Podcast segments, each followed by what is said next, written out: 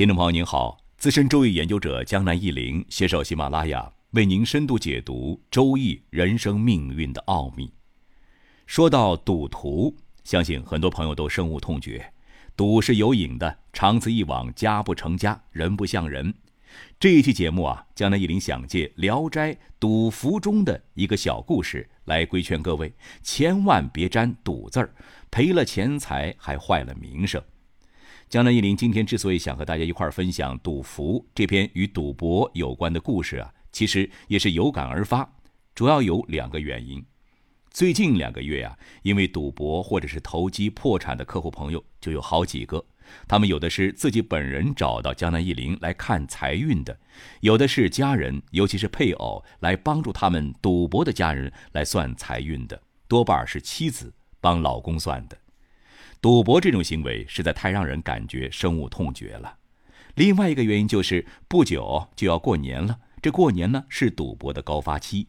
过年的时候，在外地打工的各色人等是陆陆续续回到家里，这手里啊有了一些钱，加上人也多，再有一些好事之徒的带领，就有了赌博的客观条件。江南一林还记得，在几年前，这老家镇上呢有个村子，就有人在家里开宝，用一个碗压住三个骰子来猜大小，最后那个村里有人因为输钱还斗殴起来，公安局来了很多人，大过年的十分惨烈。这让江南一林至今还印象深刻。有句俗话说得很好啊：“奸尽杀，赌尽盗。”大家实在应该记住这六个字儿。他的意思是，这奸情往往会引出人命。武大郎家的故事，想必大家都很清楚吧？而赌博呢，往往会走向偷盗或坑蒙拐骗。在吃喝嫖赌四大恶习之中，倾家荡产速度最快的就是赌了。家有金山银山，也扛不住一个赌字儿。在《聊斋》故事中呢，关于赌博的也不少。比如《云翠仙》中，梁有才在外面和狐朋狗友赌博，开始是偷妻子云翠仙的首饰卖，最后甚至想把妻子云翠仙也卖掉，简直是泯灭了人性。再比如《王大》中，赌徒李信遇到了已经变成鬼的赌友王大，还想结伴去赌呢。结果惹出一段奇葩的故事，弄得人不人鬼不鬼。江南一林今天要着重和大家分享的是《聊斋故事》赌符，哎，符号的符。主人公是蒲松龄的本家，也姓蒲。他呢好赌如命，在大佛寺啊遇到了一个和尚。这个和尚专门从事赌博。哎，话说呢，这个和尚也真够奇葩的，而且赌注很大。于是这个姓蒲的人就和和尚。去赌了，哪知道输了一个干干净净。不仅如此，最后还把房子和田地也给输掉了。这下这个姓蒲的人彻底抓瞎了。很巧的是啊，这位姓蒲的人认识一个姓韩的道士。这道士呢，住在县城的天齐庙里。他懂得幻术，移形换影，很是精通。大家都称呼他为仙人。于是姓蒲的这位人呢，就找韩道士帮忙。这位韩道士就帮他画了一道赌符，让他呢扎在腰里，又借了一千文钱给他作为赌本，并且反复叮嘱赚回来以前输掉的全部钱和财产就罢手。哎，这位姓蒲的人就兴冲冲地跑去再和和尚赌博了。这个赌符果然灵验，怎么赌怎么赢，很快就把以前输掉的钱都赢回来了。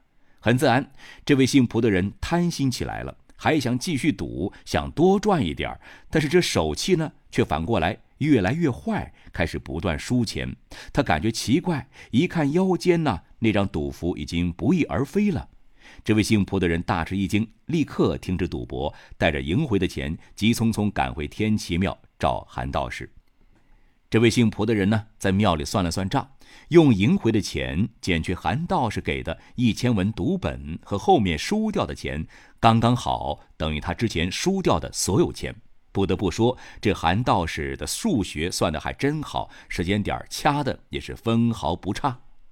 这个故事很简单，对吧？那江南一林之所以要分享这个故事，在于故事后面蒲松龄老先生的两句评论。这两句评论是掷地有声，发人深省。所以，江南一林在这儿特地的分享出来。蒲松龄老先生说：“天下之倾家者，莫素于博；天下之败德者，亦莫胜于博。这句话的意思很简单：天下之事能让人倾家荡产速度最快的就是赌博；天下之事能让人道德败坏最厉害的莫过于赌博。可能有些朋友想说，我从来不打麻将，不赌钱，也不在网上玩六合彩之类的赌博游戏，那这节目与我有什么关系呢？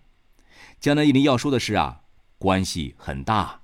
虽然很多人不会直接的去赌桌上、去网上赌博，但是赌心、赌性。处处都在，请看下面的例子吧。买收益高的不正常的 P to P 产品，是不是赌博呢？炒股输了，想方设法借钱也想翻本儿，是不是赌博呢？两眼一抹黑就辞职去创业，是不是赌博呢？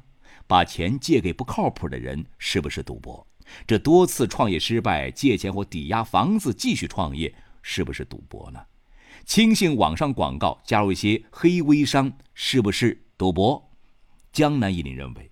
如果一个人把成功的希望、赚钱的希望寄托在一个不合法或者是很不可靠的小概率事件上，广义来讲都可以算是赌博。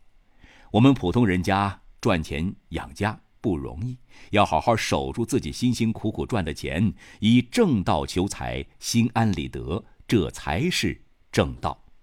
好了，朋友，本期节目就到这里了，希望对大家有所帮助。如有疑问，您可以在江南易林周易研究中心微信公众号上与江南易林互动交流。感谢收听，下期再会。